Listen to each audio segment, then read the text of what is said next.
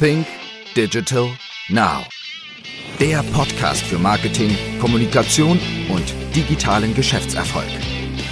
Gastgeber ist Österreichs führender Storytelling-Experte Harald Kopeter. Hallo und herzlich willkommen zu einer weiteren Ausgabe von Think Digital Now. Mein heutiger Gast ist Michael Altrichter und für alle, die Michael Altrichter nicht kennen, darf ich ihn einmal kurz vorstellen. Michael Altrichter hat 2000 war das, das Jahr 2000 war es, die PaySafe Card gegründet die PaySafe Card ist eine Wertkarte, mit der man im Internet bezahlen kann und konnte auch immer wieder und war speziell früher, aber auch jetzt noch immer dafür bekannt, man kann einfach anonym zahlen. Man kauft sich diese PaySafe Card und kann damit anonym im Internet zahlen. Dieses Unternehmen hat er sehr, sehr lange geleitet und ich glaube 2013 dann an ein englisches Unternehmen verkauft mit dem Namen Skrill. Also Michael Altrichter war einer der frühen digitalen ähm, Startups, wenn man so sagen will, in Österreich zu einem Zeitpunkt, wo es das Wort Startup vielleicht noch gar nicht gab. Er war auch fünf Staffeln lang in der Puls 4 Show zwei Minuten zwei Millionen und war dort wiederum vorwiegend für die digitalen Pitches vielleicht zuständig, beziehungsweise hat man ihn dafür geholt. Und seit 2014 ist er einer der gefragtesten Business Angel in Österreich und auch Impact Investor. Hallo Michael. Ja, hallo Harald, hallo in die Runde.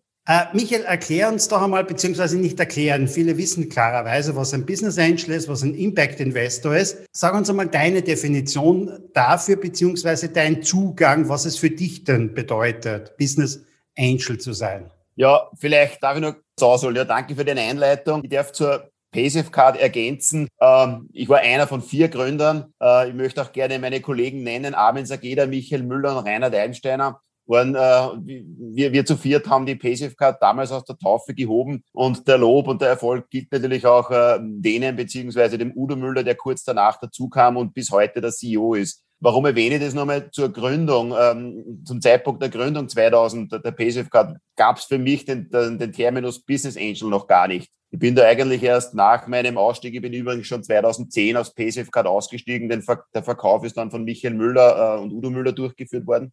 Äh, auch zum Thema, zum, zum Zeitpunkt 2010 bin ich erst zu langsam mehr draufgekommen, aha, es gibt sowas wie einen Business Angel. Wie wir im Jahr 2000 gegründet haben, das war noch mitten in der, in der Dotcom-Blase. Wir haben uns eigentlich mit sogenannten Old Economy Investoren herumgeschlagen, äh, was eigentlich gar nicht so zusammengepasst hat vom, vom Spirit, was auch heute immer wieder so ein, ein Thema ist. Wie passt denn die, diese Startup-Szene mit, äh, mit Old Economy Investoren zusammen? Das war vielleicht zu Beginn gar nicht so so äh, leicht hier uns äh, von, dem, von dem Spirit aufzusynchronisieren. Aber wie du auch gesagt hast, äh, ich bin dann 2014 zum Business Angel of the Year äh, ernannt worden. In diesem Jahrzehnt hat sich in Österreich eine ganz schöne Business Angel Szene etabliert. Ich habe da die Ehre, das auch ein bisschen von Anfang an mit äh, aufbauen zu können. Äh, es gibt heute geschätzt äh, vielleicht 500 äh, bis 800 Business Angels in Österreich. Und einen Business Angel zur Frage der Definition ist für mich genau die Schnittmenge zwischen einem Privatinvestor, der nur Geld hineingibt, dann das dem Unternehmen überlässt, was er daraus macht,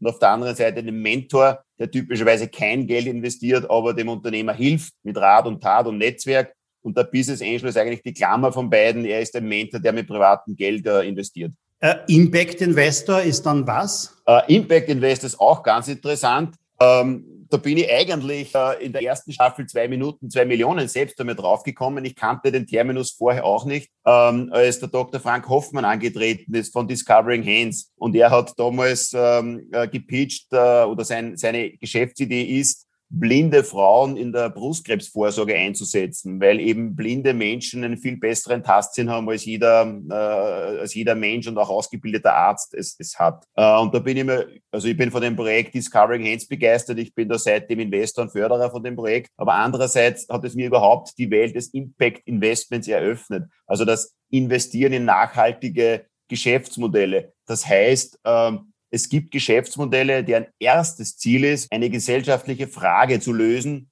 und erst in zweiter Linie äh, steht die Profitorientierung. Ähm, das ist für mich ein so hervorragendes Modell. Ich finde sogar, das sollte überhaupt Standard in der gesamten Wirtschaft werden, dass man sich äh, ein Thema annimmt, äh, um die Welt ein bisschen besser zu machen. Und ja, darf auch Profit machen ja, mit solchen Themen. Aber ich finde das faszinierend, dass es hier große Bestrebungen gibt, dieses Impact Investment und das Sozialunternehmertum wie man dazu sagt, dass das äh, immer größer und breiter wird. Einen Namen darf ich noch nennen, das Ashoka-Netzwerk. ein weltweites Netzwerk von Sozialunternehmern ist hier sehr, sehr unterstützend tätig. Ashoka unterstützt äh, weltweit über 3000 Sozialunternehmer. So zum Beispiel auch besagten Dr. Frank Hoffmann mit Discovering Hands. Äh, und dieses Netzwerk finde ich toll und ich versuche auch das Netzwerk so gut es geht unterstützen, damit eben das soziale Unternehmertum einen noch größeren Platz bekommt, als es jetzt schon hat. Kommen wir vielleicht noch einmal ganz zurück zum Anfang. Was war für dich eigentlich der ausschlaggebende Punkt, dass du selber Unternehmer geworden bist? Wie, wie ist das zustande gekommen, deine Gründung mit deinen Partnern zusammen? Naja, das war ganz einfach. Nachdem ich technische Physik studiert habe und wir in Österreich keine Atomkraftwerke und auch keine Atombomben haben, ist das Physik immer schwierig, bei äh, Arbeitgebern unterzukommen. Na, Spaß beiseite. Äh, also ich äh, habe eigentlich ich weiß nicht, ich, ich habe ein bisschen ein Unternehmergehen vielleicht in mir der Bestrebungen, selbstständig zu sein. Das, ich, ich habe eigentlich gleich nach dem Studium, nach meinen zwei beruflichen Lehr- und Wanderjahren, mich gleich entschlossen, auch äh, mein eigenes Unternehmen mitzugründen. Äh, den besagten Kollegen allen voran, Armin Sageda, der damals die Idee der PCF Card hatte und mich da ins Gründerteam dazugeholt hat. Und äh, also seit diesen letzten 21 Jahren bin ich entweder Selbstunternehmer oder fördere als Business Angel halt junge Unternehmer es liegt mir am Herzen. Ich, ich möchte auch der Szene was zurückgeben. Ich habe sicherlich das Glück des Tüchtigen gehabt, mit der, dem großen Passive Card Exit den miterleben zu dürfen und versuche auch der Szene als Business Angel möglichst viel zurückzugeben und möglichst viele Leute dazu ermuntern, ihr Unternehmen selbst zu gründen und den einen oder anderen halt dabei zu helfen. Jetzt hast du gerade gesagt, äh, du bist Gründer geworden aus dem heraus, mangels vielleicht Alternativen oder sonst etwas wir sind jetzt vielleicht auch in einer, ja, wir sind in einer Krise, nicht in dieser Corona-Krise und das alles. Und äh, viele junge Leute denken jetzt darüber nach, was sie vielleicht Sinnvolles mit ihrem Leben tun können und das alles. Ist das jetzt auch ein guter Zeitpunkt, um etwas Neues zu beginnen, um vielleicht Gründer zu werden? Absolut. Also du hast schon recht. Diese Frage sollte sich jeder Mensch stellen. Was kann ich Sinnvolles tun zu jeder Zeit eigentlich? Und ich glaube, gerade jetzt, wo die Corona-Krise eigentlich vorüber oder bald vorüber ist und ein wirklicher Neustart beginnt, ist ein idealer Zeitpunkt, sich da neu auszurichten. Wie wir wissen, die Krise hat ja keinen Stein auf den anderen gelassen. Es haben sich sehr, sehr viele Dinge verändert. Und ich glaube, es ist jetzt gerade der richtige Zeitpunkt, darüber nachzudenken, was fange ich mit sinnvoll mit meinem Leben an, auch beruflich? Wo kann ich selbst für mich aufblühen? Wo kann ich einen sinnvollen Beitrag in der Gesellschaft leisten? Du hast ja vorher schon erwähnt, also bei Discovering Hands, dass dir dieses soziale Umfeld auch ganz wichtig ist. Wählst du die Unternehmen, in die du investierst, wo du als Business Angel mit dabei bist, wählst du die nach diesen Kriterien auch aus? Äh, nein, nicht ausschließlich. Aber ich, ich menge es bei und das finde ich auch, äh, oder ich, ich, ich denke, das ist auch mein Beitrag dazu. Ich investiere auch gerne mal in eine, in eine Spiele-App, die vielleicht gar nicht nachhaltig ist, aber äh, halt auch Spaß macht. Äh, aber für mich ist es wichtig, dass ich in meinem Investportfolio auch äh,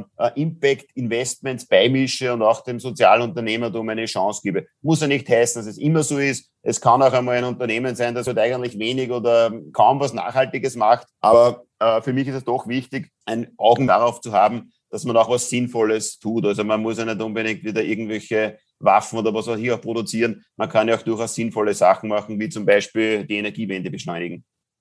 Jetzt warst du bei vielen Staffeln dabei von zwei Minuten, zwei Millionen. Klarerweise hast du vieles gesehen, da ist vieles gepitcht worden. Wie kommen üblicherweise Unternehmen zu dir oder Ideen zu dir? Wie wählst du das aus oder, oder suchst du danach oder kommen die ohnehin zu dir in irgendeiner Form? Naja, ich werde natürlich überschwemmt von Anfragen auf allen möglichen Kanälen über die sozialen Netzwerke, über persönliche Kontakte die sind jetzt ein bisschen vielleicht in der Corona-Krise zurückgegangen, weil man nicht mehr so viel äh, äh, bei Veranstaltungen unterwegs ist. Also äh, die Anfragen erreichen mich über, über sehr vielen Kanälen. Ich äh, wähle eigentlich schon in der ersten Phase sehr, sehr hart aus. Also das meiste, muss ich ehrlich sagen, kann ich mir nicht einmal ich mir selbst genau gut ansehen. Ich habe aber hier ein ganz gutes Netzwerk die meisten Anfragen leite ich an die Startup 300 weiter. Die Startup 300 ist ja eine Institution. Mit einem Satz gesagt, was ein Business Angel alleine tut, tut die Startup 300 als Unternehmen mit 40 äh, Personen.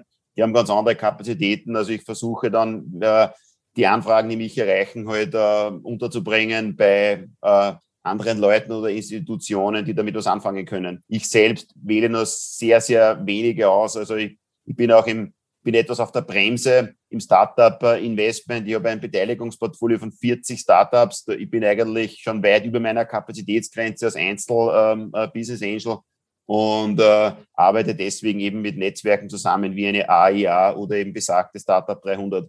Wenn du dir ein Unternehmen anschaust oder ein Startup anschaust, was sind so die drei Punkte, auf die du als erstes hinschaust? Äh, der allererste Angelhaken ist natürlich einmal die Idee. Die ist aber, ich muss gleich dazu sagen, nur zehn Prozent des Erfolges. Äh, wir sprechen immer von zehn Prozent Inspiration und 90 Prozent Transpiration. Das heißt, die Idee macht nur zehn Prozent vom Erfolg, also 90 Prozent ist die Arbeit dahinter. Also der erste Angelhaken ist einmal, um was geht's denn da und ist das ein, ein cooles Thema, das zu mir passt. Ähm, das zweite ist dann, äh, äh ganz grob zu verstehen, hat das Produkt einen Markt, kann das überhaupt funktionieren? Äh, Gibt es da Konkurrenz? Ist da der Unterscheidungsmerkmal zu anderen Unternehmen groß genug etc.? Das ist ein, ein kurzer Check. Und der dritte ist eigentlich der allerwichtigste. Passt das Team? Können die Gründer oder glaube ich, dass die Gründer das, was sie behaupten, auch umsetzen können? Das ist die größte Entscheidung, glaube ich, ans Team, weil wir wissen alle, ein äh, gutes Team macht einer schlechten Idee was und umgekehrt die beste Idee wird von einem schlechten Team versemmelt. Also als Business Angel in einer sehr frühen Phase investiert man eigentlich ausschließlich in das Team. Wie viel ist da Bauchentscheidung dabei? Wie viel ist da Kopfentscheidung dabei? Das ist eigentlich fast eine, eine, eine unfaire Frage, weil ich glaube, es ist ja beides immer gekoppelt. Aber wenn man das aufteilen würde, ich glaube, dass der, der meiste Anteil ist Bauch. Äh, irgendwie hat man das Gefühl, es wird was. Äh, das wird sowieso dann, der Kopf wird dann sozusagen vom Bauch meistens gesteuert. Man stoppelt sich zusammen, man sagt, das ist eine sehr coole Idee, dann, und dann, dann sieht man alle Zahlen, ja, der Markt wird schon groß genug sein und so, dass das redet man sozusagen, dass das, da wird man auch vom Bauch immer ein bisschen äh, übertönigt. Also ich glaube, in dieser Frühphase ist es ein reines Gefühl. Man kann sich rationell alles zurechtlich in beiden Richtungen. Man kann immer argumentieren, nein, das wird nicht funktionieren, weil Konkurrenz zu schnell oder, also man kann jedes, jedes, jede Business-Idee totreden. Auf der anderen Seite kann man jede komische, die äh, argumentieren, wie toll und einzigartig ist. Am Ende des Tages ist es eigentlich äh, eine reine Bauchentscheidung. Glaube ich an das Team, glaube ich dran und dann probiert man es. In, in der Realität ist es so, dass man eigentlich nach sechs bis zwölf Monaten schon ein sehr gutes Gefühl hat, wenn man ein bisschen mit den Founder zusammenarbeitet. Man kennt sich dann besser, man kennt den Markt, man weiß vielleicht die ersten Kundenreaktionen, dann hat man schon ein sehr gutes Bild. Aber ganz am Anfang ist es eigentlich ein reines Gefühl, glaube ich dran, gefällt mir, passt, dann mache ich mit und sonst lieber bleiben lassen. Was war so das Ungewöhnlichste oder das Verrückteste, was dir da so untergekommen ist, wo du vielleicht im ersten Moment gedacht hast, kann ich mir gar nicht vorstellen, aber beim zweiten Blick gesehen hast, ja, das kann richtig was, das kann was werden. Gibt es da irgendetwas? Was, was fällt mir da ein? Also es ist, äh, es kommt schon einmal vor, dass man sich äh, etwas äh, ein, zweimal ansieht, äh, bevor, bevor es einem richtig äh, gefällt. Was, was, was kann das sein? Ja, mir fällt zum Beispiel Greenwell ein, äh, ein Team, das einmal angetreten ist bei einem Pitch-Event und gesagt hat, die alten Öl, Ölbohrlöcher verwenden wir jetzt für Erdwärme. Da haben wir gedacht, na ja, es ist nicht besonders digital, ähm, aber ich habe mir das dann nochmal genau angesehen und angehört und dann beim Zweitgespräch bin ich dann eigentlich gleich draufgesprungen und habe dann auch äh, investiert und jetzt rüsten wir halt die aufgelassenen Bohrsonden in ganz Österreich um und verwenden die Erdwärme für die Landwirtschaft. War glaub, das ein typisches, Be das war ein typisches Beispiel, weil ich beim zweiten Mal hinsehen dann gesehen habe, hey, das taugt mir eigentlich. Ich glaube, ich kann mich erinnern, das habe ich gesehen, bei zwei Minuten zwei Millionen, oder? Das war dort. Äh, ja, richtig. Die waren jetzt auch bei zwei Minuten zwei Millionen, aber ich habe sie schon bei einem früheren Pitch-Event kennengelernt und sie sind dann erst äh, in dieser Staffel angetreten bei zwei Minuten zwei Millionen, wo ich gar nicht mehr in der Jury war. Du bist ja selber diesen Weg gegangen vom Unternehmensgründer bis hin äh, zu einem erfolgreichen Exit. Was wären für dich diese drei Bereiche oder was waren für dich diese Bereiche, wo du dir am meisten Unterstützung und Hilfe erwartet hättest oder gebraucht hättest? Als Gründer war ich selbst noch sehr jung und grün. Ich bin 28 Jahren eben mitgegründet. Meine Co-Founder waren vielleicht schon auch zum Teil zwei, drei Jahre älter und haben entsprechend auch mehr Berufserfahrung gehabt. Als junger Unternehmer brauchst du eigentlich in allen Belangen Unterstützung. Äh, sozusagen, äh, das geht so weit sogar noch bis zur Selbstfindung, was ich als Business Angel immer wieder erlebe, dass halt ganz junge Studenten ganz engagiert sind und gründen und sich zusammenrotten, zusammenwürfeln und als wildes junges Team beginnen, was mir sehr gut gefällt. Und da kommt schon vor, dass nach kurzer Zeit der eine oder andere draufkommt, na ja, das Unternehmertum ist ja gar nichts. Der O-Ton eines Gründers war einmal, äh, du Michael, ich kann mit dem Kapitalismus nichts anfangen, ich bin Künstler, ich möchte raus. Ich gesagt, naja gut, dann gibst du deine Anteile her, ich wünsche dir viel Glück, also was soll man da machen? Ist ja nicht, finde ich auch nicht besonders arg. Ja, der hat er glaubt, der macht, der, der, der Gründer glaubt, er, er möchte jetzt ein Unternehmer werden kommt später drauf, das passt nicht zu ihm, naja, dann ist er halt, dann soll er halt einen anderen Lebensweg gehen, ist ja okay. Ja, wichtig ist, dass er halt die Anteile abgibt, weil wir natürlich ähm, andere Gründer brauchen. Man merkt sehr viel, also die meiste Unterstützung braucht man eigentlich beim Netzwerk für die jungen Gründer. Klarerweise ein, ein junger Gründer ohne beruflichen Netzwerk tut sich halt schwer, bei den richtigen Türen anzuklopfen. Da kann man als Business Angel ganz gut helfen. Und wo man auch helfen kann mit, mit, dem, ja, mit dem sogenannten Know-how. Speziell meine ich da, dass ich als Gründer natürlich selbst viele, äh, äh, wie sagt man da jetzt, äh, äh ich bin in viele Pfützen selbst getreten und in viele Löcher gestürzt. Und vielleicht kann man da als Business Angel den jungen Gründern vor der einen oder der anderen Falle ein bisschen helfen oder das früh erkennen, hoppala, das geht in die falsche Richtung. Da kann man vielleicht schon mit sehr viel äh, Rat und ein bisschen Tat auch ganz, ganz gut unterstützen. Was sind jetzt so die lukrativsten Branchen, wenn man das so sagen kann? Oder wohin, wohin entwickelt sich das alles? In welche, welche Branchen hin, wo man sagt, das ist interessant, da sollte man vielleicht ein bisschen drauf schauen? Kriege die Frage nach Branchen sehr oft. Ich glaube, in jedem Bereich gibt es einfach äh, gute und einfach äh, Unternehmen oder Ideen, die nicht funktionieren. Was bei mir in meinem Portfolio sehr gut funktioniert von Beginn an mit Passive schon ist der gesamte Fintech-Bereich. Ich habe so eine Handvoll Investments in Fintechs, also in Unternehmen rund um die Finanzbranche. Die funktionieren alle sehr, sehr gut. Also in Fintech ist doch ein großer, ein großer Bedarf da. Äh, es gibt aber auch andere interessante äh, Bereiche ein Schwerpunkt jetzt ist bei mir halt äh, Energiewende und im Energiebereich äh, einfach äh, was zu tun. Ähm, da gibt es auch spannende Geschäftsmodelle. Ist das jetzt vorwiegend auch persönliches Interesse dabei oder sagst du, das ist einfach, okay, vielleicht der Zeit geschuldet, wir sind in einer Klimakrise, deswegen müssen wir da etwas tun, auch bei der Energiewende. Wie, wie viel persönliches Interesse ist da drinnen im Moment bei dir?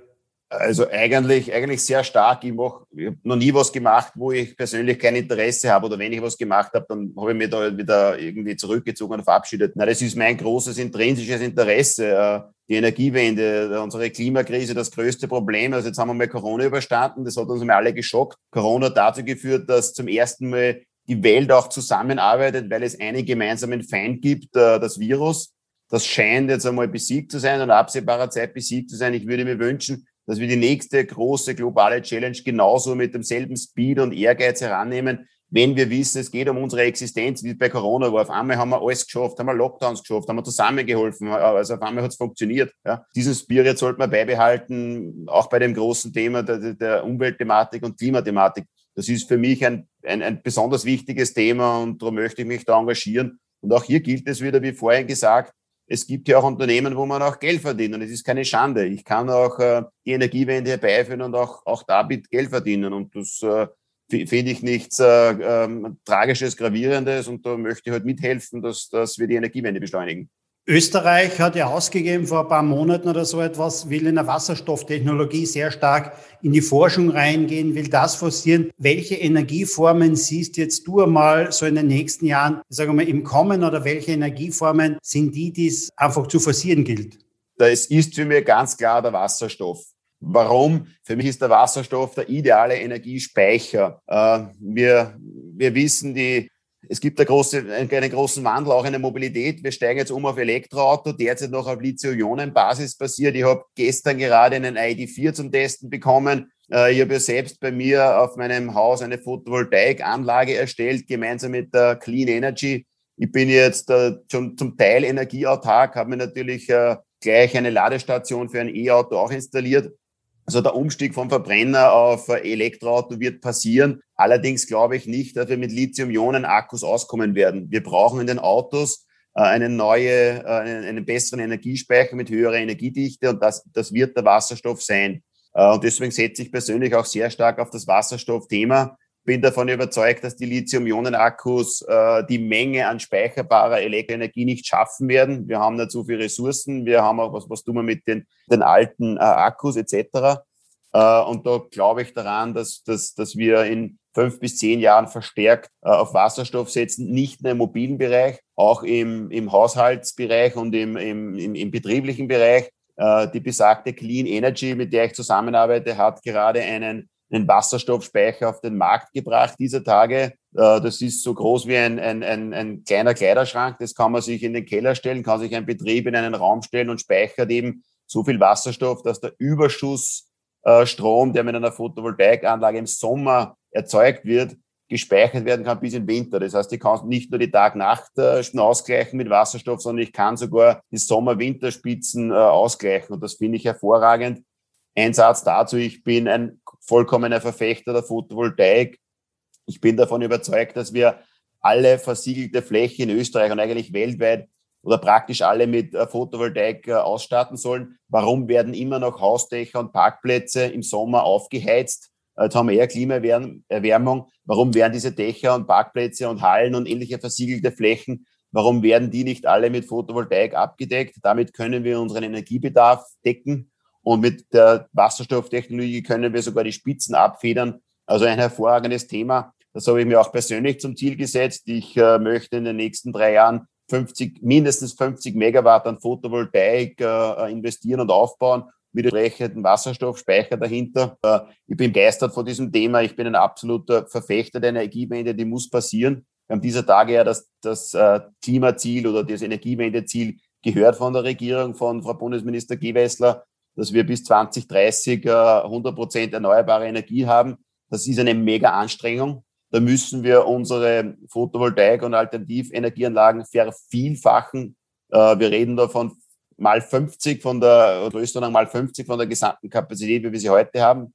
Neun Jahre ist nicht viel Zeit dafür. Man da das Ziel gesetzt, hier den Beitrag zu leisten und hier entsprechend im Photovoltaikbereich, aber auch im, Erd, äh, im, im, im Biogasbereich und ähnlichen alternativen Bereichen halt, äh, Maßstäbe zu setzen. Was braucht es jetzt da dafür? Braucht es da bessere gesetzliche Vorgaben? Braucht es da mehr Förderungen? Ich selber muss gestehen, jetzt bin ich wieder vorbeigefahren in Graz bei einer Straße. Da ist ein Supermarkt gestanden, der war noch nicht sehr alt, 10 bis 15 Jahre. Ist jetzt komplett weggerissen worden. Es kommt ein neuer Supermarkt hin, er wird dreht. Auf der einen Seite der Parkplatz, auf der anderen Seite der große Supermarkt. Wieder nur Flachdach, große Parkflächen, alles versiegelt, anstatt jetzt einmal auch dort in die Höhe zu bauen und äh, oben einmal drüber Wohnungen zu machen, um einfach mal den Raum in der Stadt besser zu nützen. Und ich bin mir ziemlich sicher, es wird keine Photovoltaikanlage raufkommen.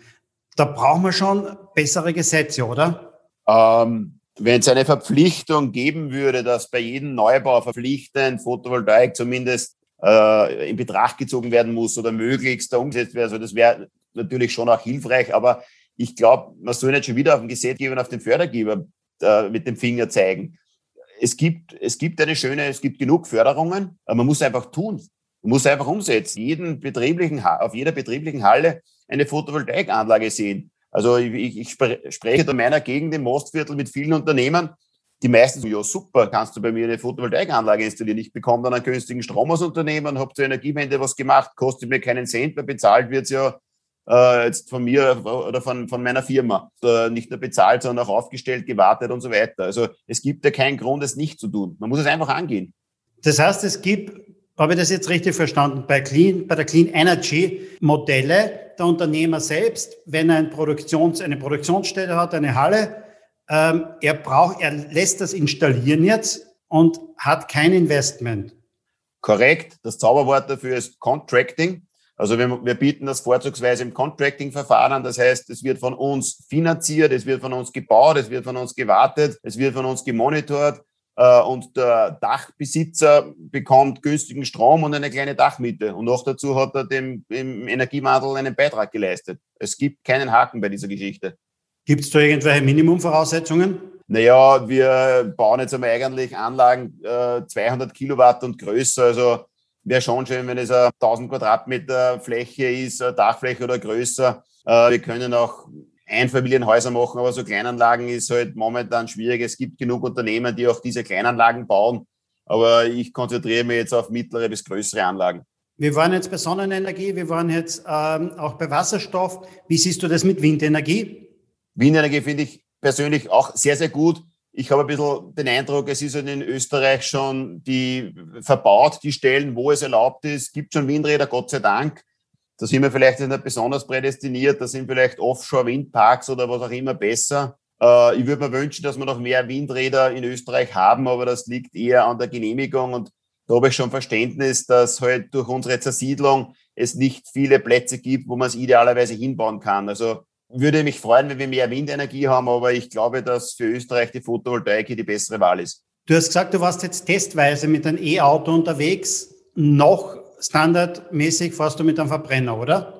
Traue ich mir nicht laut sagen, aber ja, so ist es noch. Ich hoffe, das heißt, dass sich das jetzt bald, äh, bald ändert. Und, aber muss ich auch ehrlicherweise sagen, ich habe das eben, wie gesagt, gestern und heute getestet, habe eine Wienfahrt hin und retour gemacht und es ist halt, ich muss schon ehrlicherweise sagen, man ist halt ein bisschen am Limit, man muss sich das genau überlegen. Also für meinen speziellen Case, wie ich das Auto brauche, wie weit man dann ohne Aufladen kommt und so, das muss man sich halt schon genau überlegen, ob das, äh, ob das passt. Ja, es funktioniert schon, die Reichweiten sind schon so gut, dass es, dass es geht. Man muss halt genau drauf schauen, äh, ob das für den speziellen Fall für, für, für jeden passt. Wenn der jetzt sehr oft Salzburg-Wien hin und her fährt, beispielsweise, dann wird es wahrscheinlich schwierig, weil er immer einen Ladestopp machen muss. Ja. Also da würde ich mir auch noch wünschen zu dem Thema vorhin, dass wir heute halt einen Speicher haben, der noch ein bisschen weitergeht.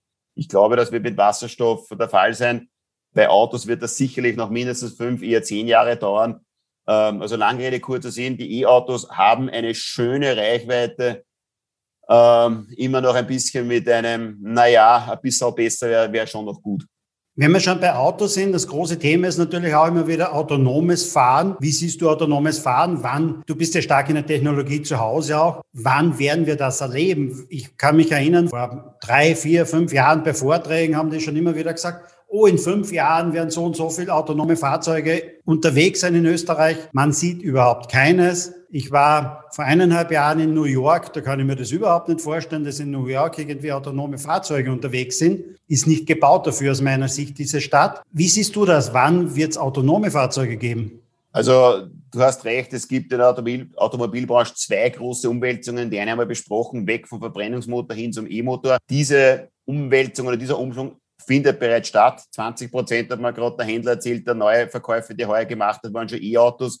Ich weiß nicht, ob das ein Schnitt ist, also das wird mehr. Also der Wandel vom Verbrenner zum E-Auto hat, findet schon statt. Das Thema autonome Fahren, ja, das wird meiner Meinung nach ganz klar kommen. Äh, du hast schon richtigerweise gesagt, ist mir auch schon aufgefallen, dass man dass man, dass jeder Autohersteller sagt, in fünf Jahren, außer Tesla, da sagt dann immer, ich, ich schaffe schon in drei. Ja, der unterbietet sich dann immer selber, der Elon Musk. Aber äh, egal welches Jahr man hört, man hört immer dieselbe Zahl in fünf Jahren oder eben in drei Jahren. Äh, also das ist hier ein bisschen auffallend, dass zwar jeder von der, von der, vom Wandel oder vom, vom äh, Beginn des autonomen Fahrens spricht, aber es ist immer ein paar Jahre in der Zukunft, gerade so viele Jahre, dass man halt sozusagen das nicht wirklich kontrollieren kann und wie du selber sagst, es fällt dann auf, dass es immer wieder geschoben wird. Was ich damit meine ist, ja, autonomes Fahren wird kommen, aber es wird länger dauern. Eine, eine komplette Stadt, nur dazu New York, eine Riesenstadt, bis die komplett umgestellt ist, das wird noch sehr lange dauern. Und beim autonomen Fahren ist es leider so, eine Halbumstellung wird ja auch schwierig. Woran ich glaube, ist, dass es die ersten Cases werden vielleicht so kleine Flotten sein, so kleine Paketdienste beispielsweise. Die sind ja zeitkritisch, die können langsam herumfahren, äh, die haben immer Nachrang gegenüber jedem Fahrzeug. Da gibt es so kleine, vielleicht nicht größer wie ein Rasenmäher und eine kleine Ladefläche, die das Backerl bringen. Also ich wohne hier im Land, ich schaue immer, wie da diese Botendienstbusse äh, vorbeirasen, zwei Leute, der bleibt nicht einmal gescheit stehen, schießt das Backerl her, rennt raus zum Auto, fährt weiter. Ich frage mich, warum ich zwei Personen brauche, damit die so kleine Backerl herumführen. Das, das kann man beispielsweise autonom ja auch, könnte man autonom auch tun. Oder beispielsweise Müll holen oder was auch immer. Also ich glaube da, ich glaube daran, dass es ähm, Anwendungen gibt oder halt Werksbusse etc., ja, äh, die ja zum Teil auch schon im, im Einsatz sind oder halt äh, Busse bei Flughäfen etc. Also ja, es gibt erste Anwendungen und das wird Stück für Stück in, in weitere Bereiche kommen. Letzter Satz dazu, ich glaube auch an, der, an das autonome Fliegen. Vielleicht kommt das sogar noch vor dem Fahren, weil der Luftraum nicht ganz so verseucht ist oder weil man den sozusagen besser kontrollieren kann. Also so Lieferdrohnen, autonome, da sehr stark. Bin überzeugt, dass das kommen wird. Zu einem Zeitpunkt nennen traue ich mir wirklich nicht. Jetzt könnte ich selbst auch sagen, in fünf Jahren. Und bei unserem nächsten Interview sage ich wieder in fünf Jahren. Also wird noch ein bisschen dauern, aber wir kommen. Wir haben aber, wenn wir beim Auto bleiben, auch noch einen dritten Trend irgendwo und der nennt sich Sharing. Es ist natürlich auch so, dass immer mehr Leute und junge Leute vielleicht nicht ein Auto besitzen wollen, weil sie sagen, okay, meine Mobilität findet anders statt. Hat jetzt durch Corona etwas wieder abgenommen, aber ich kenne auch einen Fahrschulbesitzer, der sagt, es ist immer schwieriger, junge Leute in die Fahrschule zu bekommen, weil viele wollen und brauchen gar keinen Führerschein. Ähm, aber dennoch, weil die Mobilität sich ändert. Aber Sharing ist sicherlich auch ein Thema und da gibt es ja doch Ansätze auch, dass man daraus auch ein Geschäftsmodell machen kann, dass man das äh, skalieren kann und, und, und. Wie siehst du Sharing wiederum bei der Mobilität? Also zum Thema Sharing grundsätzlich, ja, das ist eine ganz große Bestrebung. Also hin zu Use statt Own, also nicht mehr besitzen, sondern einfach verwenden. Das gilt also von Wohnungen über Airbnb vermieten, was auch immer. Da gibt es eine, eine große Bestrebung. Weil du jetzt angesprochen hast mit der, mit der Mobilität oder beim Auto, bin ich skeptisch, dass sich das wirklich durchsetzen wird. Das ist ja eigentlich kein neuer Trend. Das könnte ich ja seit 30 Jahren schon machen oder länger, seit es Auto gibt. Also aus irgendeinem Grund ist das nicht so gewollt. Ein Auto ist doch noch was Persönliches, was man eigentlich nicht teilt. Also bei mir gibt es sogar den Spruch, eine Frau und Auto leicht man nicht her. Das ist noch ein alter Spruch. Also irgendwas spricht dagegen, dass ich, das, das Auto ist meins. Ich steige ein, das ist mein, mein, mein, mein Habitus, mein erweitertes Wohnzimmer, das sind meine, das sind meine Dinge, die ich habe, meine Ladestation, da sind vielleicht meine Gerüche drin, da sind meine, das ist das sozusagen, das, das will man nicht gerne teilen. Äh, soll nicht heißen, dass es hier keinen Markt gibt. Ja, sicherlich wird es auch, äh, wird es verstärkt Mietautos geben, aber ich sehe den ganz großen Trend bei dem, speziell beim Auto sehe ich nicht. Also die, ich kann mich täuschen, aber ich sehe nicht die Zukunft, dass wir in zehn Jahren, dass nur mehr jeder Fünfte, jeder, Zwanzigste selbst ein Auto besitzt, die anderen teilen sich das. Das, das sehe ich jetzt noch nicht. Vielleicht beim autonomen Fahren, da kann es dann schon wieder mehr sein, weil da bestelle ich wirklich nur mehr eine Fahrt und habe tatsächlich kein Auto mehr. Also anders formuliert, bevor das autonome Fahren nicht kommt, glaube ich, wird es dieses, dieses breite Sharing bei den Autos nicht geben. Das heißt, wenn jemand mit einer Carsharing-Idee zu dir kommt, wird es vielleicht nicht gleich was werden, oder? Also es gibt ja schon viele Carsharing-Modelle und auch Rollersharing und ich weiß nicht was. Muss man sich immer im Detail anschauen, warum gerade jetzt, warum das Modell jetzt fliegen soll, nachdem es eh schon so viele gibt, kann, würde ich mir sicherlich auch noch im Detail anschauen, aber wahrscheinlich, wie du sagst, äh, zeige ich mit dem Finger auf ein paar Dinge und würde das kritisch hinterfragen. Das waren jetzt zum Thema digitale Welt ganz, ganz tolle Antworten schon einmal. Wir wollen auch immer wieder unseren Gast etwas entlocken, wie seine digitale Welt denn ist. Und deswegen vielleicht noch zwei, drei persönliche Fragen. Was sind denn so deine drei häufig genutzten Apps an deinem Handy? Ich glaube, ich bin ein viel zu großer äh, Handy-Freak. Also wenn ich wirklich, also ich glaube, die, die meistgenutzte ist klarerweise WhatsApp. Also das ist, das ist eine Standard-App. Was ich sehr viel verwende, ist auch die Bergfax-App. Also nicht nur für Wetter, sondern auch für Skitouren. Die verwende ich sehr oft. Und ja, seit kurzem die Coin Market Cap, um mir sozusagen täglich mein, äh, meine Krypto-Coins anzusehen, wie viel die gerade wieder wert sind oder an Wert verloren haben. Das ist ja dieser Tage crazy. Das ist immer spannend zu sehen. Da, da geht es ja auf und rauf und runter mit den Kursen. Da schaue ich dann ganz gern rein. Bist du da nur in Bitcoin investiert oder auch in anderen Kryptowährungen? Nein, ich habe auch Altcoins. Ich habe äh, verschiedene Coins, darunter auch Bitcoin, Ethereum, äh, aber auch den Energy Web Token, den Polkadot und andere. Bleib mal kurz beim Investieren. Du solltest 5000 Euro investieren, hast aber nur die Wahl zwischen Lufthansa und Airbnb. Wo würdest du investieren? Old Economy Lufthansa oder New Economy Airbnb? Das kommt genau darauf an, also was ich will ähm, oder was mein, was mein Anlegehorizont ist. Ich für mich würde Airbnb nehmen weil ich halt eher ein hochriskant spekulativer äh, Investor bin, der auf Zukunftswachstum, auf großes Wachstum setzt. Ob es dann speziell Airbnb ist, kann ich jetzt auch im Kopf nicht sagen, wo die gerade mit Bewertungen sind, ob die schon äh, gehypt sind. Eine Lufthansa wäre für mich ein klassisches äh, Investment, eher werterhaltend. Da rechne ich damit, die wird brav weiter wachsen, wird brav Dividende zahlen. Naja, wenn einmal Corona kommt, klatscht das runter, das wird sich schon wieder auffangen.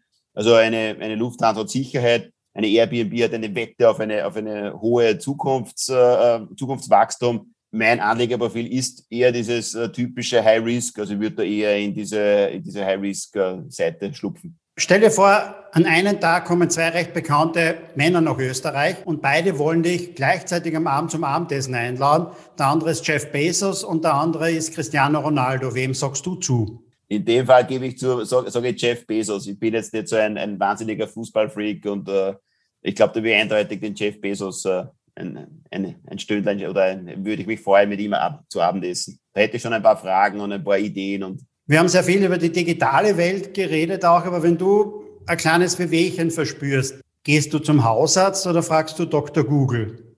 Beides. Also ich glaube, ich frage schon vorher mal Dr. Google und telefoniere dann auch gerne mit dem Hausarzt. Also eigentlich Google vorher und nachher. Ich schaue mir vorher an, was es sein könnte, beziehungsweise meistens auch nachher, wenn man der Hausarzt gewisse Dinge sagt, würde ich mir die auf Google nochmal durchlesen und was das jetzt bedeutet.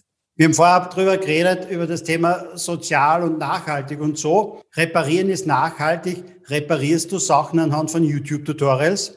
Ja, auch äh, zumindest oder auch Dinge zusammenbauen und Anleitungen. Ja, ich hole mir Anleitungen, vielleicht weniger YouTube, aber ich lese dann lieber PDFs oder halt äh, ähm, Anleitung hole ich mir schon aus dem Internet, ja. Wenn wir beim Lesen sind, ist es bei dir eher Kindle oder ist es bei dir das klassische Buch oder ist es bei dir überhaupt Hörbuch? Da muss ich zugeben, bin ich noch äh, Old Economy. Ich lese noch immer viele Printbücher. Ich habe noch gar keinen Kindle und Hörbuch mache ich eigentlich auch sehr selten. Also wenn ich Zeit habe, dann nehme ich mir noch ein, ein altes Printbuch zur Hand. Lieber Michael, danke für deine Antworten, auch für deine Zeit, die du uns gespendet hast. Es waren viele interessante Sachen dabei. Danke dir nochmal. Gerne, gerne jederzeit wieder. So, liebe Hörer, das war eine weitere Ausgabe von Sync Digital Now, diesmal mit Michael Altrichter. Wir hören uns bei einer der nächsten Ausgaben wieder. Bis dann. Bis dann.